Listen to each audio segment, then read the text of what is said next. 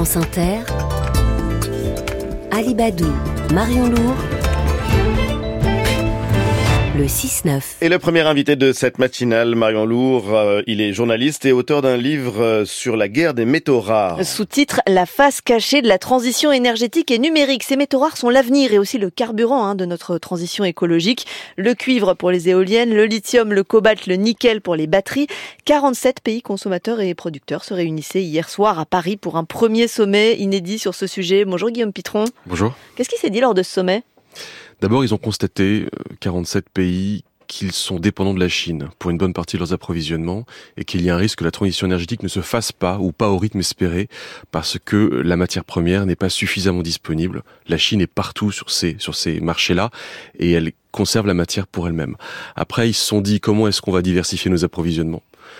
Donc en allant signer des partenariats avec d'autres pays producteurs. Mhm. Comment est-ce qu'on va développer le recyclage?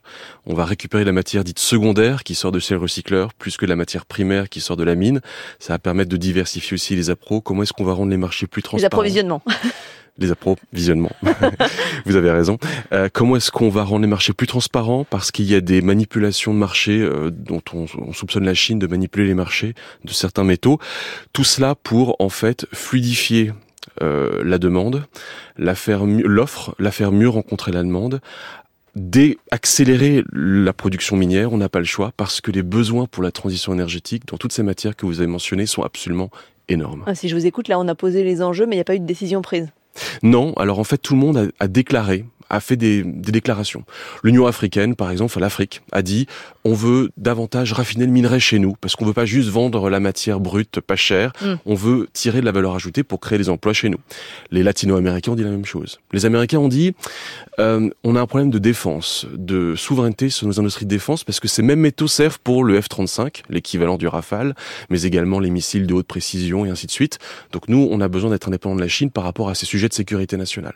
L'Europe arrive avec son CRM Act, son Critical Raw Materials Act. C'est un plan de la Commission européenne pour développer notamment la mine, le raffinage sur le territoire européen. Mhm. Donc elle est arrivée avec cette envie de raffiner sur son territoire, mais l'Australie lui a dit oui mais moi le lithium que je te donne, j'ai pas envie qu'il soit raffiné chez toi, mhm. euh, j'ai envie de le raffiner chez moi.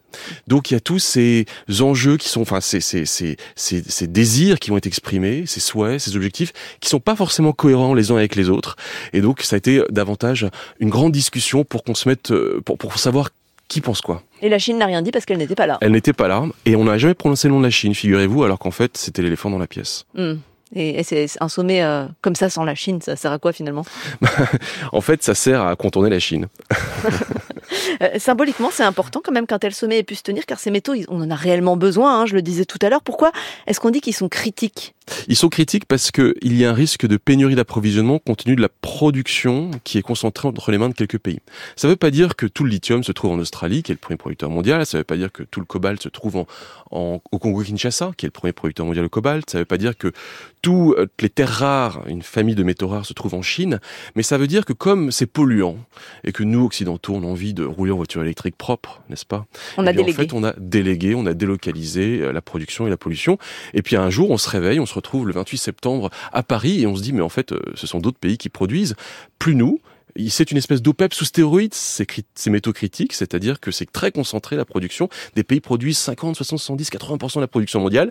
Et du coup, ils sont critiques parce qu'il y a un risque de pénurie d'approvisionnement. Si un pays dit, j'arrête de produire ou j'arrête d'exporter euh, parce que je suis fâché avec un autre pays, par exemple. Hmm, donc, vous le dites, hein, nous, Européens, nous sommes dépendants de la Chine, de l'Australie, de la RDC pour euh, différents types de métaux. On peut sortir de cette dépendance?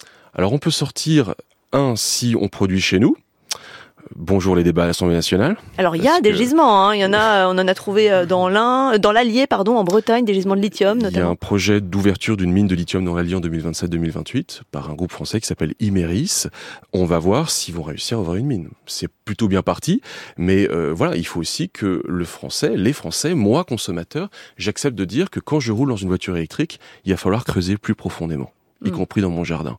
Donc il va y avoir un vrai débat, mais bon, en tout cas, la mine est une solution. On peut la regarder dans les océans.